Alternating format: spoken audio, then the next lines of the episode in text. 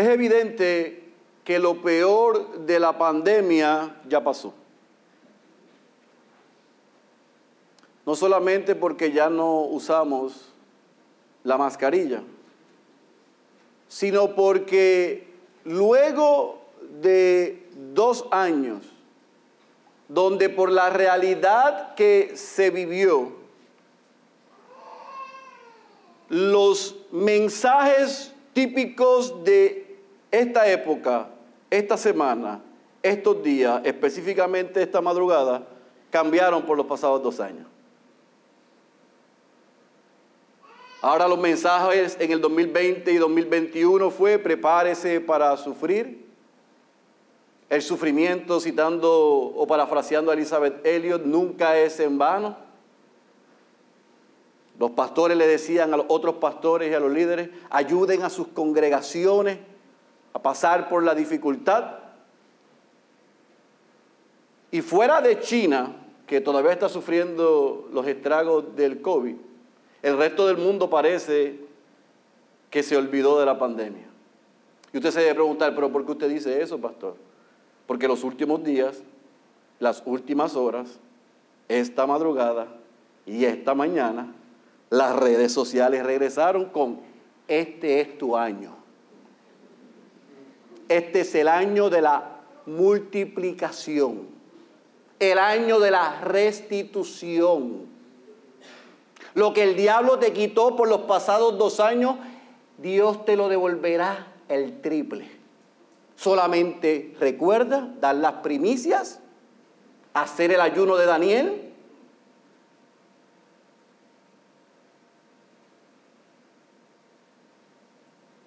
Para cada problema, ora para que te venga un rema de Dios. Y todo estará resuelto. los mismos falsos maestros y los bulones, bufones del Evangelio de la Prosperidad, que por dos años estuvieron escondidos, están haciendo su aparición en las pasadas horas, en los pasados días, e iniciando el año con otra vez las mismas mentiras. Y hay muchos presos en iglesias escuchando ese mensaje y poniendo su esperanza en un ayuno, en una primicia, en un pacta, decreta, declara, y todo va a ir bien, en que todo lo que el COVID te quitó, o Satanás, como si tuviese poder para quitarnos algo, ahora Dios está obligado a restituirnos tres veces más. Las redes ahora tenían cómo hacer un scrapbook, un libro, para que cada problema, en vez de citar un verso bíblico, ores para que Dios te dé una palabra para ese problema. ¿Ve? No aprendimos nada. El Dios que nos guardó y nos cuidó por los pasados dos años. Volvimos y lo colocamos en la lámpara de Aladino. Para que ahora, cuando nosotros queramos, le digamos qué hacer y lo que queremos. Y esa es la triste realidad en muchos recintos que hoy se están reuniendo, si se están reuniendo. Porque lo que ha pasado en las últimas tres semanas es que hemos quedado otra vez descubiertos. Primero la final del Mundial, después el día de Navidad y hoy Año Nuevo.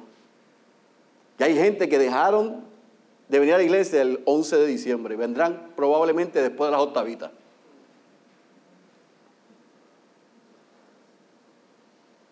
Pero estamos regresando a la normalidad. Achicando a Dios a ser el siervo de nosotros los amos.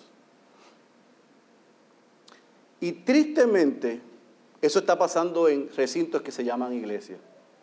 Pero por el otro lado está el mundo perdido sin Dios, que mira eso y dice no hay esperanza, pero esos son los que están haciendo también resoluciones. Después de las octavitas dejan de comer, empieza la dieta. Mmm, yo sé. Ahora van a hacer lo que nunca han hecho. Pero ambas promesas para aquellos que están en iglesias que no están predicando el Evangelio, pero también para este mundo que está perdido. La única esperanza es el Evangelio de Jesucristo.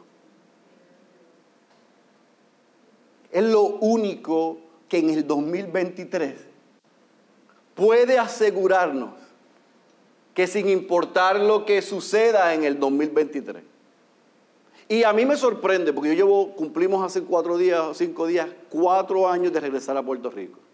Pero a mí me sorprende cómo puertorriqueños pueden comprar ese mensaje tan ilógico. Ya no siquiera es irreverente y herético, es ilógico. Nosotros vivimos en Yumanji, gente. Aquí cada año es una etapa nueva. Vienen huracanes, terremotos, cambios de gobierno. Y usted está creyendo que declarando con nuestra boca nosotros podemos cancelar lo que el Dios soberano ha determinado que suceda. En un país como este, que todos los años vivimos tragedias, lo que deberíamos estar diciendo es gracias a Dios porque a pesar de nosotros, tú nos guardas, tú nos cuidas y tú nos das lo que no merecemos. Ese debería ser la oración de agradecimiento, la gratitud del pueblo de Dios. No demandarle a Dios, es agradecerle de rodillas. Gracias porque tú, gracia y misericordia ha estado con nosotros a pesar de nosotros. Pero mientras yo meditaba los pasados dos días, ¿qué se supone que el cristiano, el verdadero hijo de Dios, el hijo de Dios, responda ante estos mensajes prefabricados, customized para este tiempo y ante un mundo que está sin esperanza. ¿Cómo debemos responder? La respuesta está en el libro. Porque Dios ha hablado y Dios habla y nos ha dejado un libro donde nosotros podemos escucharle.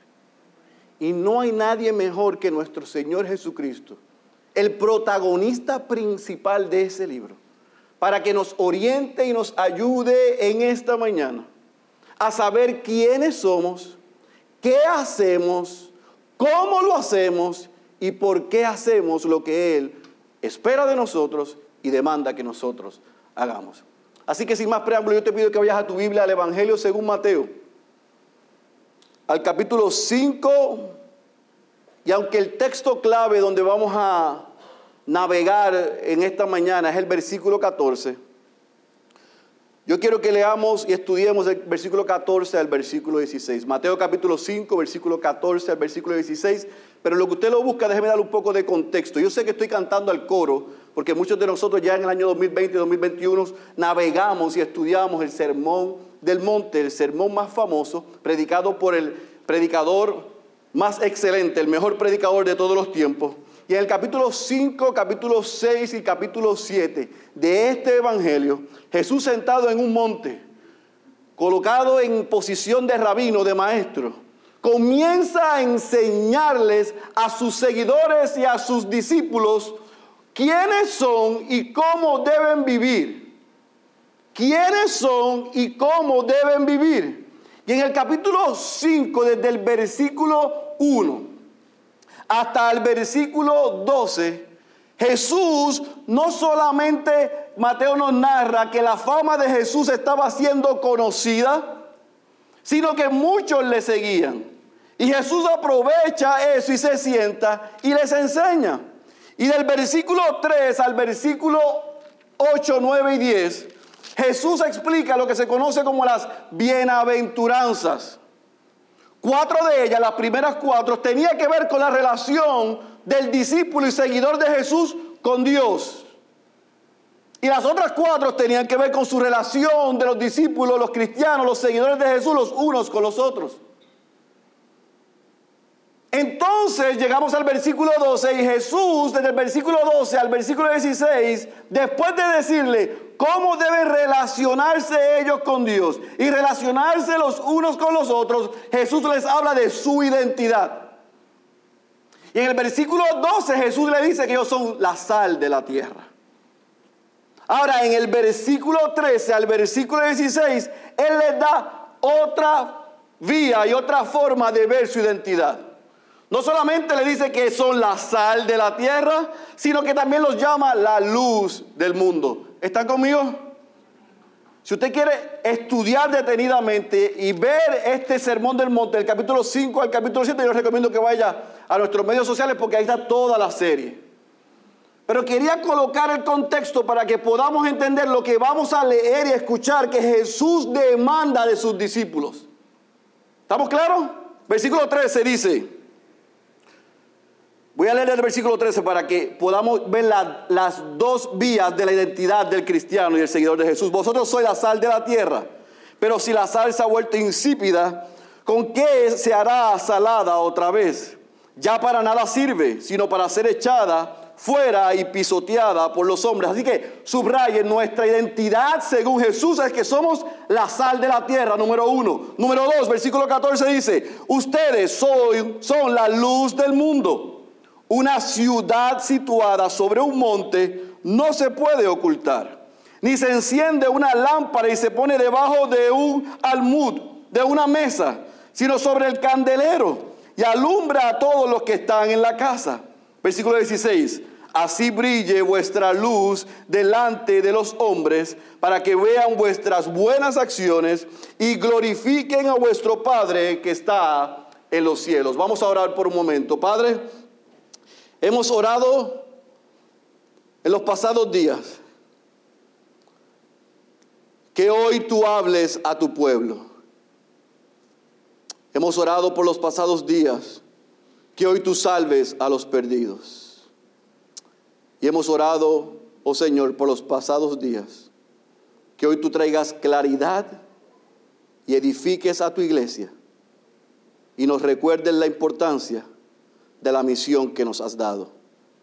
Ayúdanos a navegar por estos tres versículos. Y ayuda al predicador para que pueda ser fiel a tu palabra pero a tu iglesia para que la pueda por tu espíritu poner en práctica. Señores, si te place, en esta mañana, salva a los perdidos. Háblanos, Señor, en el nombre poderoso de Jesús. Amén, amén, amén. Otra vez, versículo 13 al versículo 16, hay cuatro preguntas que nosotros queremos que el texto que Jesús nos conteste para ayudarnos al final en la aplicación a cómo relacionarnos con aquellos que están siendo engañados por este pseudo evangelio y aquellos que están perdidos en el mundo. Para eso la primera pregunta que queremos contestar, según el versículo 14, 13, 14, 15 y 16 es, ¿quiénes somos? Primera pregunta es, ¿quiénes somos? Número dos, ¿cómo hacemos lo que Dios espera de nosotros? Número tres, ¿por qué lo hacemos? Y cuatro, ¿cómo lo hacemos? Otra vez, ¿quiénes somos? ¿Qué debemos hacer? ¿Qué espera Dios de nosotros? ¿Cómo lo hacemos y por qué lo hacemos? En el versículo 14, después de Jesús en el versículo 13 decirle, ustedes son la sal de la tierra, en otras palabras, ustedes sazonan con el Evangelio al mundo, ustedes sirven como antisépticos, ustedes sirven en medio de este mundo que está perdido, ustedes mis seguidores son los que por la gracia y misericordia de Dios, Él usa para evitar la putrefacción del mundo. Si usted cree que el mundo está perdido, si usted cree que el mundo está a patas arriba, imagínese si no hubiese iglesia. Eso es lo que Jesús está diciendo. Ustedes son la sal de la tierra, pero no lo deja ahí. Sino que también dice, ustedes son la luz del mundo. Fíjense en que en la sal y la luz Jesús está dando identidad a sus seguidores.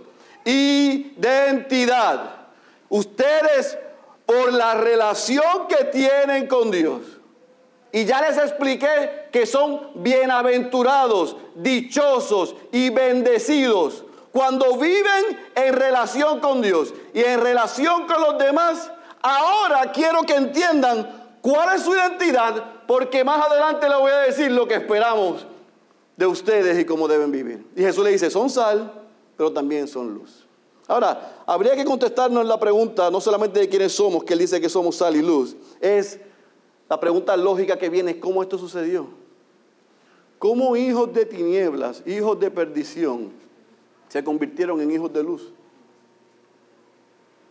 Para eso tendríamos que explicar la conversión. Y yo no tengo todo el tiempo para eso. No tengo todo el tiempo para explicar el ordus salutis, el orden de salvación. ¿Qué es la elección? ¿Qué es el llamado? ¿Qué es la regeneración? ¿Qué es la conversión? ¿Qué es la justificación? ¿Qué es la adopción? ¿Qué es la santificación? ¿Y qué es la glorificación? Pero en esos elementos hay cosas que son importantes que nosotros sepamos. Y es que nuestra identidad está en la persona de Cristo.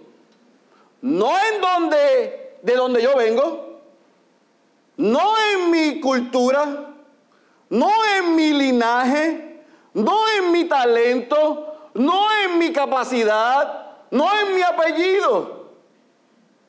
Esa es la persona de Cristo. Ahí está mi identidad. Y aquellos discípulos que estaban sentados escuchando a Jesús, ellos creían que Él era quien Él decía que era y que había venido a lo que Él dijo que había venido. Así que su esperanza estaba en quién? En Cristo.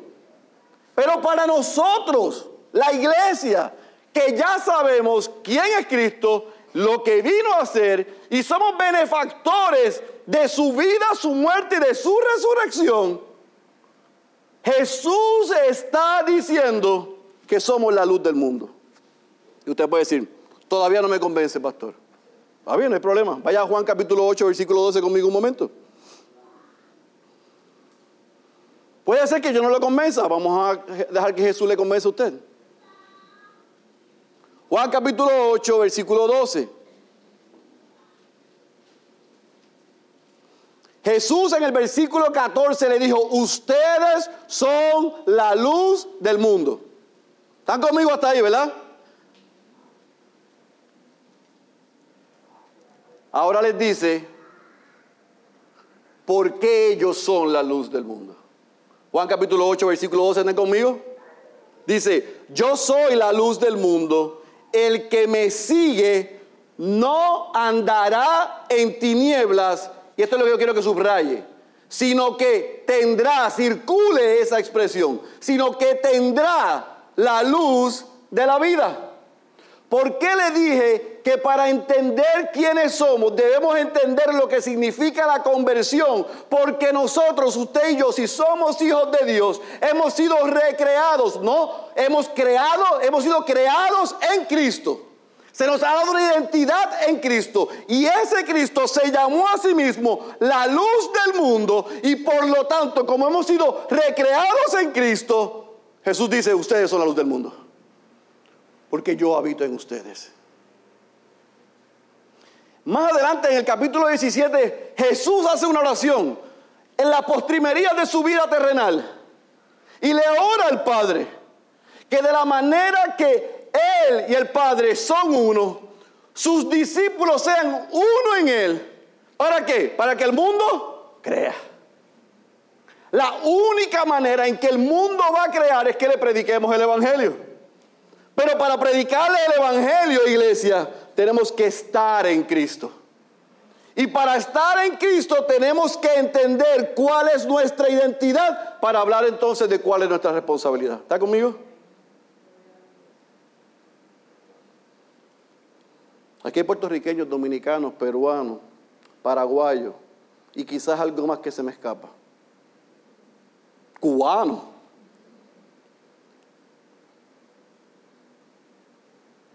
Pero tú no eres puertorriqueño, peruano, cubano, paraguayo. Si Dios te salvó, tú eres un hijo de Dios para ser sal de la tierra y luz del mundo. Tú y yo somos la luz del mundo. No porque haya nada que brille en nosotros especial, sino porque quien se llamó a sí mismo la luz del mundo, vivió, murió y resucitó. Y nos ha dejado su espíritu para que nosotros de la misma manera seamos luz apuntándole a Él. ¿Estamos claros en quiénes somos? Versículo 14 nos da con claridad quiénes somos. Ahora, ¿qué implicaciones tiene eso? Sencillo.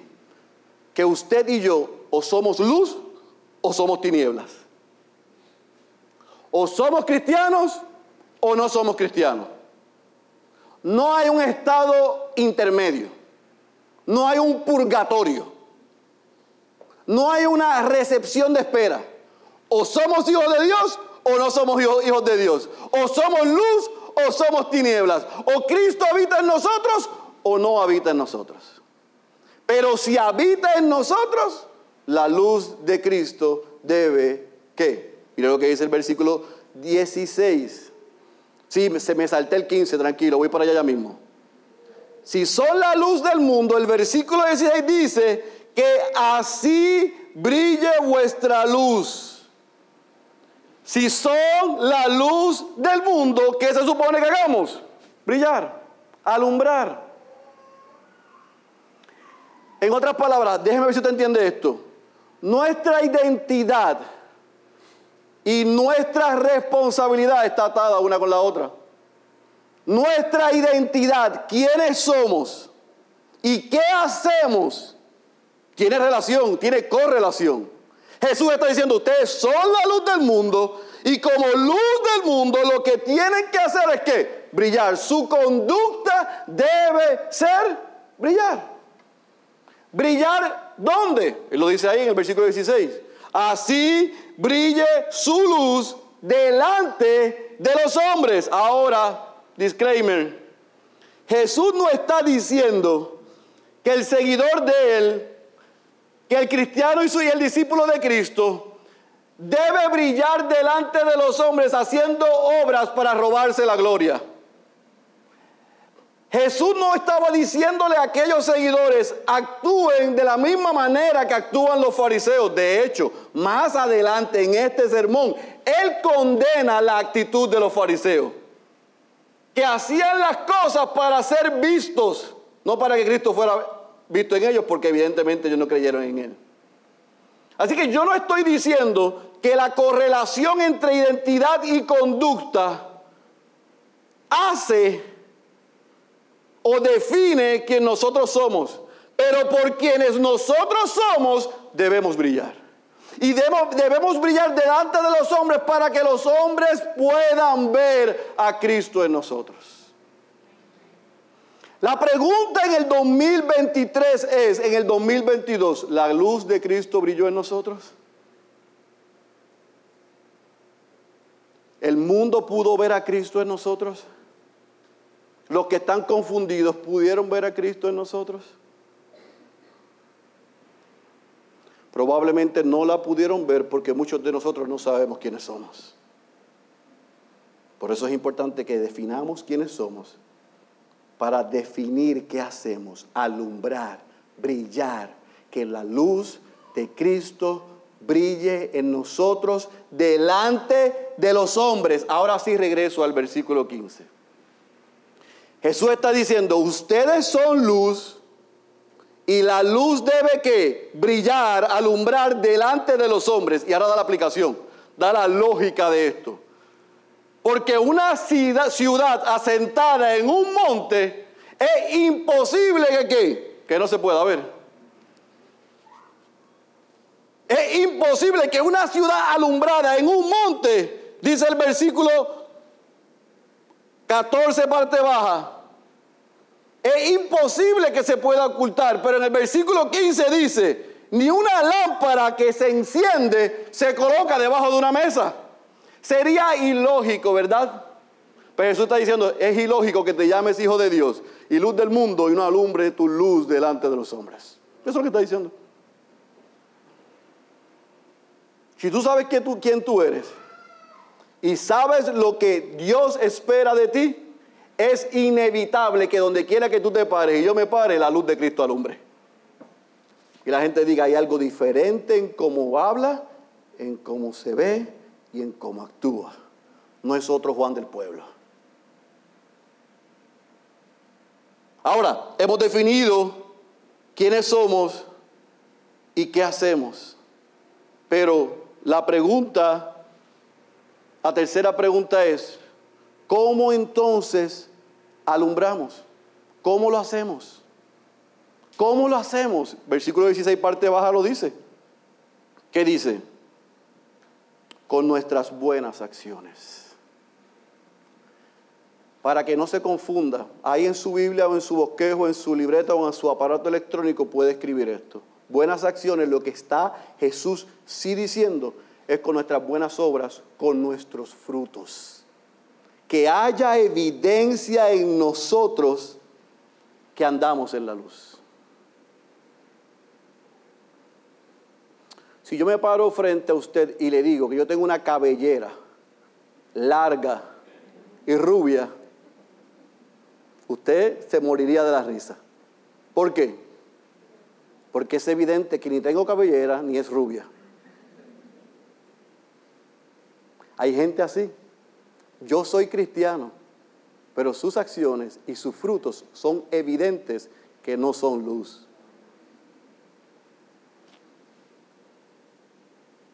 Jesús está diciendo, si tú eres luz, brilla. Y la manera de, brillar es a través de tus frutos y tus acciones. Porque nuestras acciones definen de qué estamos hechos. Como dijo un gran, póngale el resto usted, con la boca es un mamey.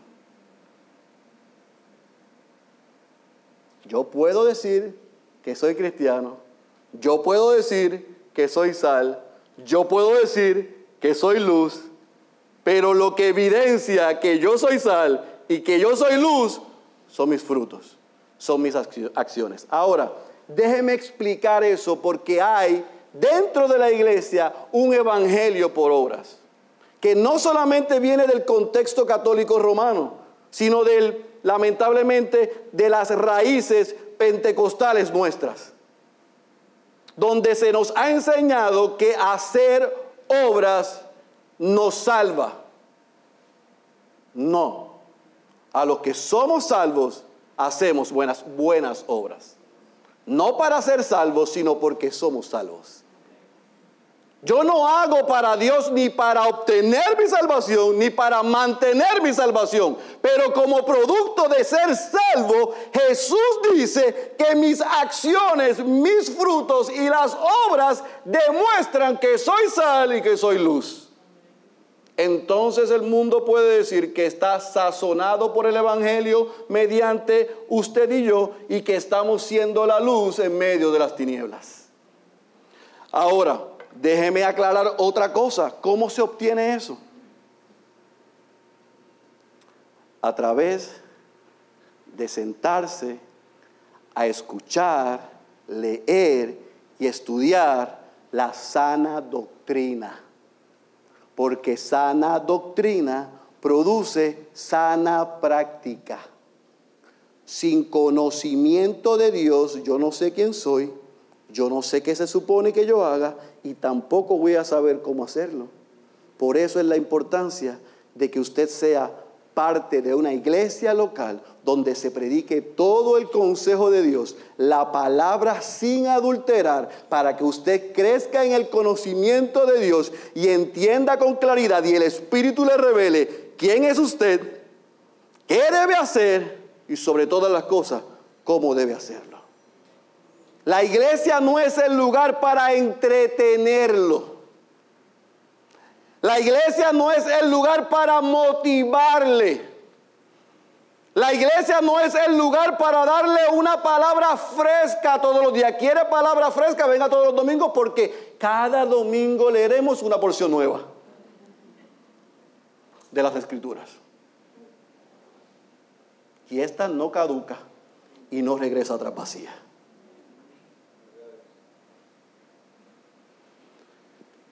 Pero si usted quiere saber quién es, qué debe hacer y cómo hacerlo, necesita escuchar la palabra de Dios, necesita leer la palabra de Dios, necesita estudiar la palabra de Dios y necesita habitar con el pueblo de Dios.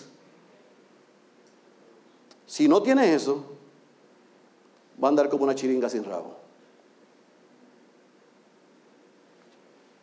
Ahora, no solamente Jesús nos dice quiénes somos, qué debemos hacer y cómo debemos hacerlo, sino que Él cierra el versículo 16 diciendo por qué debemos hacerlo. Yo quiero que vaya conmigo a la parte final del versículo 16 y subraye esto.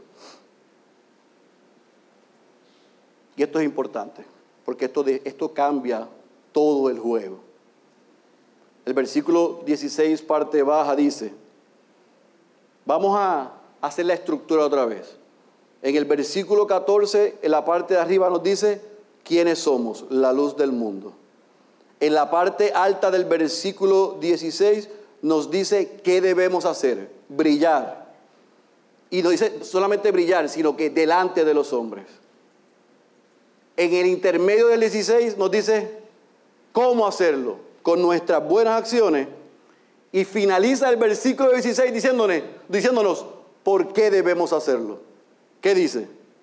Para que glorifiquen a vuestro Padre que está en los cielos. Para que glorifiquen a nuestro Padre que está en los cielos. Para que glorifiquen a nuestro Padre que está en los cielos. Porque el fin del hombre, el hombre que fue creado por Dios, el fin del hombre es glorificar a Dios y disfrutar de Él por siempre. Y el hombre, hasta que no entienda quién es, no va a poder glorificar a Dios y disfrutar de Él por siempre. Y a Dios le ha placido comprar un pueblo para sí, no solamente para redimirlo, no solamente para salvarlo, sino para colocarlo en este mundo, para que sea sal y para que sea luz, para que los hombres puedan responder al Evangelio de la cruz y venir en arrepentimiento y en fe. Y cuando eso suceda, van a poder glorificar al Padre que está en los cielos por la obra del Hijo y por el poder del Espíritu Santo.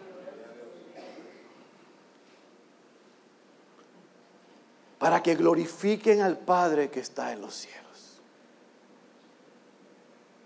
Yo lamento informarle, si usted vino a escuchar un mensaje motivacional de Año Nuevo, que ese producto no lo vendemos aquí. Aquí lo que tratamos de presentar es el Evangelio sin adulterar.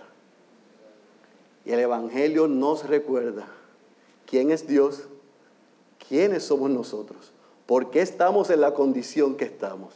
Lo que hizo Dios para restaurar la relación entre nosotros y Dios mediante Cristo y llamar a los hombres al arrepentimiento, porque cuando se arrepientan y crean en el Hijo de Dios, entonces podrán glorificar al Padre y disfrutar de Él por siempre. Eso es lo que hacemos aquí. Todos los días, todos los días. Ahora, ¿Cómo aplicamos estas cuatro preguntas a nuestras vidas basado en lo que yo presenté al principio? Porque como cristianos tenemos una disyuntiva. Porque todos los que estamos aquí tenemos amigos, hermanos, familiares, conocidos, compañeros, que están perdidos en sus delitos y pecados en este mundo, o que están siendo presos o presas de ese mensaje de error, de esa herejía. Todos los que estamos aquí. De una manera u otra nos relacionamos con gente que están viviendo de espaldas a Dios o como dijo Judas, caen en una de las tres categorías. Ignorancia, confusión o deleite. Y por lo tanto ese mensaje y esos falsos maestros son el juicio de Dios para ellos, porque eso es lo que ellos quieren. Pero yo no puedo decir, porque habemos muchos que hemos salido de ahí, que todo el que está en una iglesia donde está declarando y decretando y pactando y haciendo el ayuno y todas esas cosas, no son creyentes. Yo no me atrevo a decir eso. Porque hay muchos que son ignorantes, que hay muchos que están confundidos y hay un remanente que les encanta escuchar eso, pues ellos tendrán el juicio de Dios contra ellos porque ellos han escogido esa parte. Pero como el cristiano que es luz, que ha sido llamado a brillar, mediante buenas obras y frutos para la gloria de Dios, puede relacionarse hoy, comenzando este nuevo año, con el mundo y con los que son ignorantes y están confundidos en iglesias de error. ¿Cómo? Bueno, vamos a ir primero con el mundo. ¿Cómo nos relacionamos con el mundo? Usted puede decir, bueno, pues usted lo acaba de decir. Debemos brillar. Sí, pero ¿cómo brillamos en el 2023 de una manera práctica? Yo creo que cuando Jesús se refiere a brillar y a nuestras acciones y a nuestros frutos, sin lugar a duda, Dios espera que los que hemos nacido de nuevo, nuestra vida refleje un cambio de dirección y una transformación. Eso es evidente. No podemos decir una cosa y que se vea otra cosa. ¿Estamos claros? Así que es importante que el mundo pueda ver en nosotros que somos diferentes, que la persona de Cristo está creciendo diariamente en nosotros. Pero escucha, eso no es suficiente. Porque Dios nos llama eficazmente a los suyos mediante el testimonio. Ni Dios llama eficazmente a aquellos que ha elegido mediante las buenas obras. Dios no va a llamar a salvación por mis acciones. Dios va a llamar eficazmente a los suyos, a los que ya ha determinado salvar desde antes de la fundación del mundo, mediante la proclamación del Evangelio. Así que tu responsabilidad, mi responsabilidad, nuestra responsabilidad ante este mundo perdido que se está levantando a esta hora y se sienten a esta hora peor que anoche a las 11. Lo que ellos necesitan es que nosotros brillemos y que le apuntemos con palabras al Evangelio de Jesucristo. Le digamos quién es Dios, le digamos quiénes son ellos, le explicamos quién es Cristo, quién es Cristo y lo que vino a hacer y los llamemos al arrepentimiento. Hasta ahí llegamos porque nosotros no salvamos a nadie. Yo no puedo regenerar el corazón de alguien. Nosotros estábamos el pasado día en Orocovis y vimos en Morovis que están haciendo un gran, gran, gran cementerio del gobierno federal allí. Yo le invito a usted que cree que tiene poder en sus palabras para salvar a su familia, a sus amigos, que se pare en el cementerio allí en Morovi y le diga a aquellos muertos, levántense. Usted va a decir, pastor, pero eso es ilógico, eso es imposible.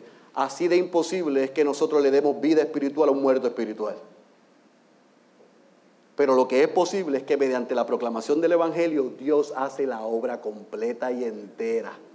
Y lo único que me pide es que yo abra mi boca y apunte a su Evangelio y llame a la gente a arrepentimiento y a fe. Y Él, por su Santo Espíritu, los traerá de muerte a vida. A mí no se me pide cuenta por la cosecha. A mí se me pide cuenta por la siembra. Y entiéndame bien para que no se confunda. Cuando digo siembra, es la predicación del Evangelio, no la siembra que hablamos al principio. Así que con el mundo usted y yo nos relacionamos siendo luz. ¿Y cómo somos luz? En medio de nuestros familiares no cristianos, compañeros de trabajo, vecinos y amigos que todavía no conocen a Jesús, recuerde que usted es luz, recuerde que debe brillar mediante frutos para la gloria de Dios.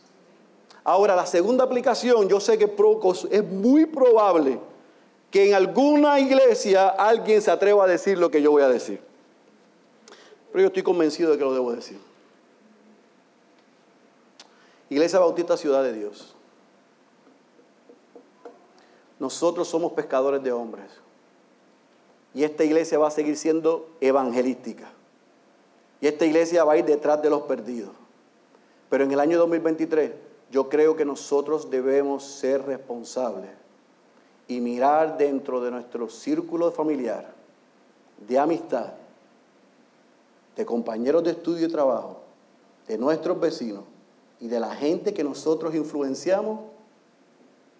Y si ellos están en iglesias de doctrina de error, por ignorancia o por confusión, usted y yo tenemos la responsabilidad de compartirle todo el consejo de Dios y apuntarle al Evangelio.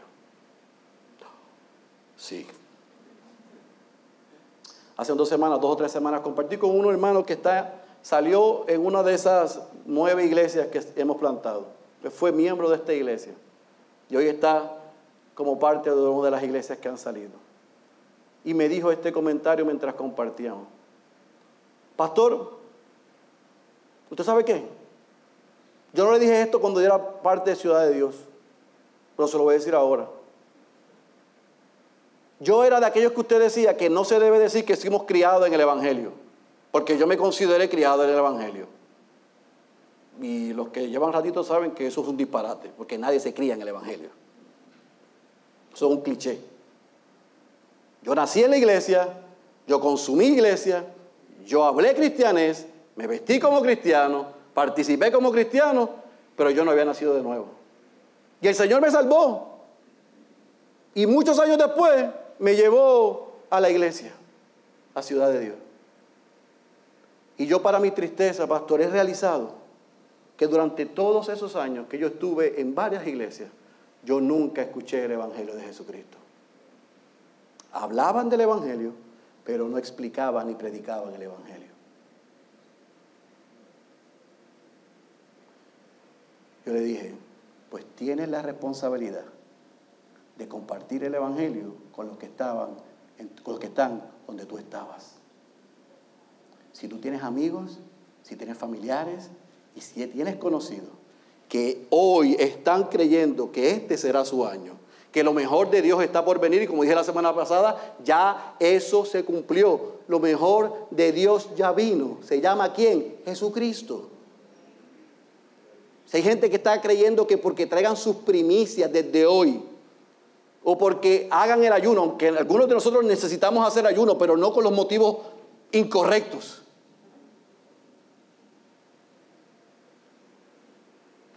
Aquellos que están creyendo que el 2023 es el año de la cosecha, o el año de la restitución, o están convencidos que lo que el diablo les quitó, Dios está comprometido a devolvérselo. Si usted conoce gente que está creyendo eso, y usted no le comparte el Evangelio, usted no es como una ciudad en un monte. Usted es como una lámpara debajo de una mesa.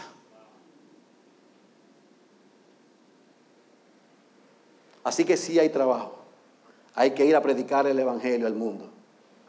Pero en enero 1 del año 2023, yo como uno de los pastores de esta iglesia les digo, este año tenemos que reevangelizar a los pseudo cristianos. Hay que ir y predicarle todo el consejo de Dios y predicarle el Evangelio a aquellos que están confundidos en su ignorancia o perdidos detrás de una mentira. Ahora, yo quiero que lo hagamos con la actitud correcta. Porque al que mucho se le da, mucho se le va a demandar. Yo no quiero una iglesia que viva como arrogantes espirituales, que se jacte de que porque la verdad que nos ha sido revelada, que porque hemos entendido las doctrinas de la gracia, lo menos que tengamos sea gracia y misericordia con aquellos que no la han entendido. Nosotros no queremos ser una iglesia que se jacte del conocimiento del Dios Santo, sino que la santidad de ese Dios se refleje en buenas acciones y buenos frutos con el que no conoce y vive de espaldas a Dios, pero también con el que está confundido y está creyendo que le está sirviendo bien a Dios en ese entorno. Yo quiero una iglesia y quiero gente en esta iglesia que seamos sal y que seamos luz, pero que lo hagamos con amor, que lo hagamos con paciencia, la misma que Dios tuvo con nosotros, que lo hagamos con convicción, pero sobre todas las cosas que lo hagamos con compasión. Si aquí alguien tiene el síndrome del teólogo joven, que ahora entendió la gracia, y yo lo veo disparando de la baqueta, sepa que en mi oficina yo tengo jaulas para aquellos que se creen teólogos de cartón.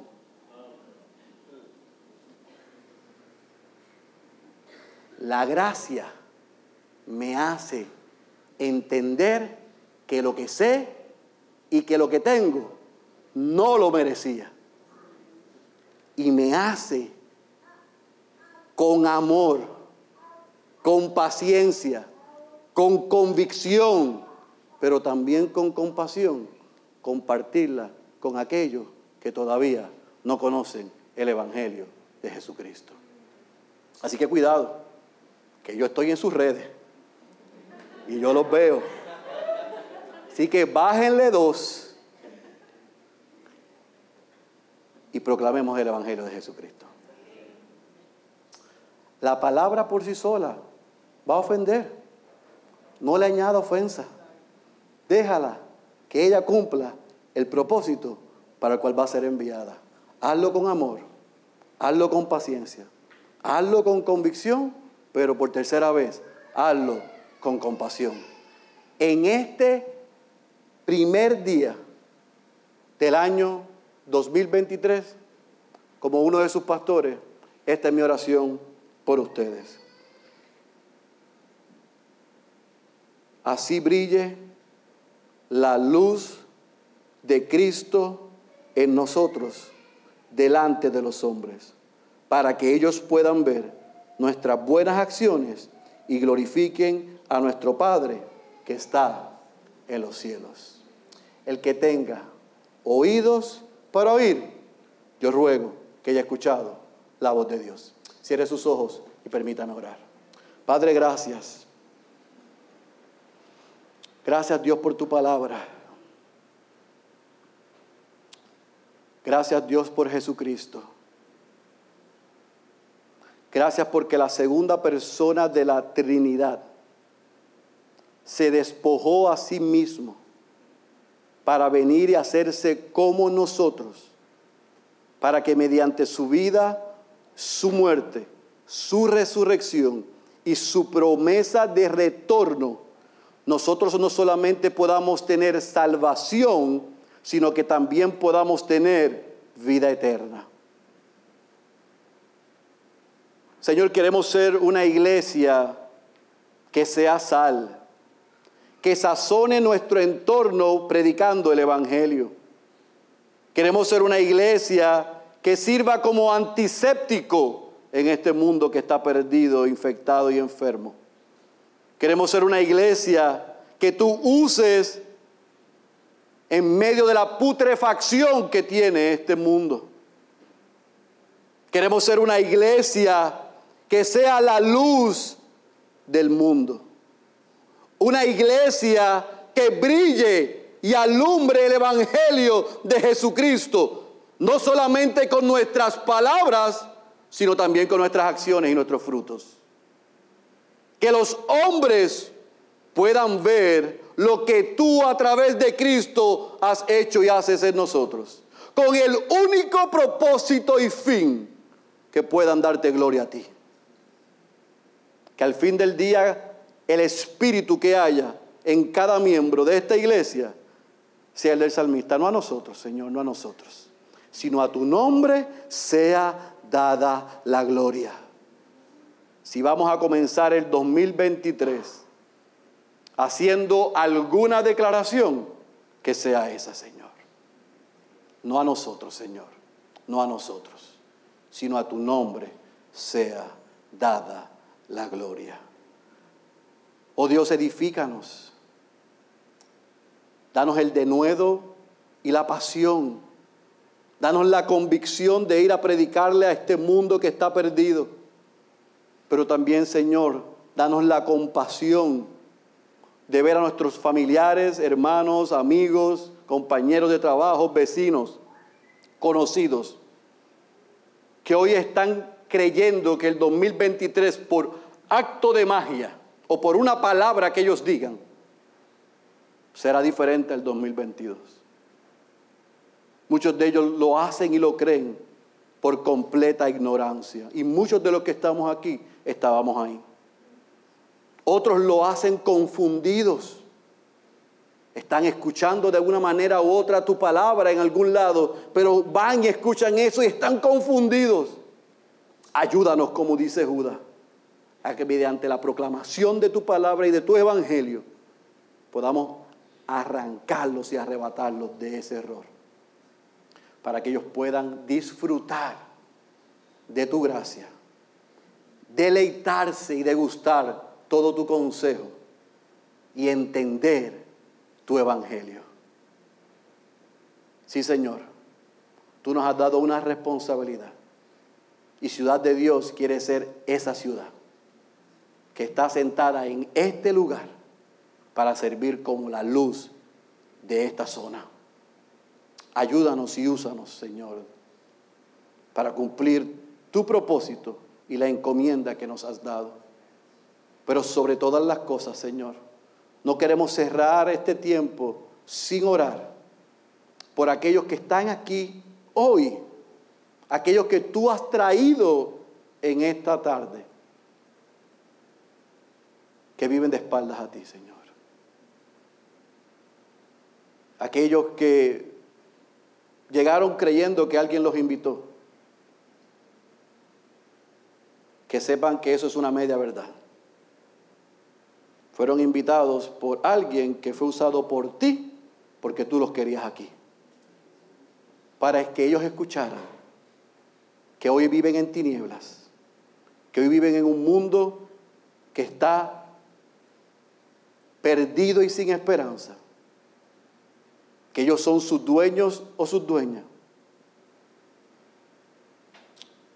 pero que hoy tú les llamas a que consideren que si siguen viviendo de la manera que han estado viviendo, lo que recibirán será tu ira y la muerte eterna.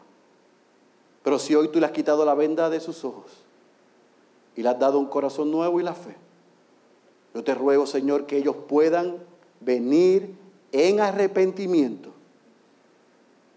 Que ellos puedan venir en arrepentimiento y reconocer que han vivido de espaldas a ti. Y que puedan reconocer que Jesucristo no solamente es Salvador, sino también que es Señor. Y que hoy tú los unas a tu familia para que ellos también sean sal y brillen. Oh Señor, salva a los perdidos en medio nuestro en esta tarde. Oh Señor, edifica a tu iglesia en esta tarde. Oh Señor, que salgamos con las herramientas para alumbrar nuestro entorno, para que los hombres que nosotros conocemos y están alrededor nuestro puedan glorificarte a ti. Esa es nuestra oración en el nombre poderoso de Jesús. Amén, amén y amén.